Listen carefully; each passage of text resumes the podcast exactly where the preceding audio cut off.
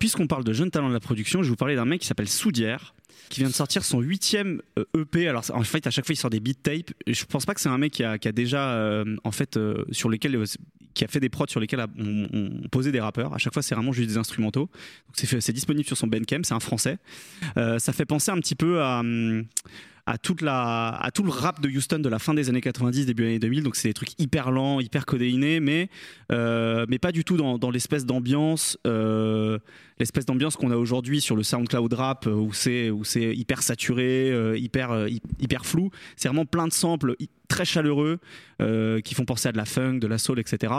bref, je vous recommence son, dernier qui s'appelle Fear No Evil. Donc c'est sa dernière beat tape qu'il a sorti là il y a, il y a quelques semaines. C'est vraiment très bien. Allez écouter ça, Soudière.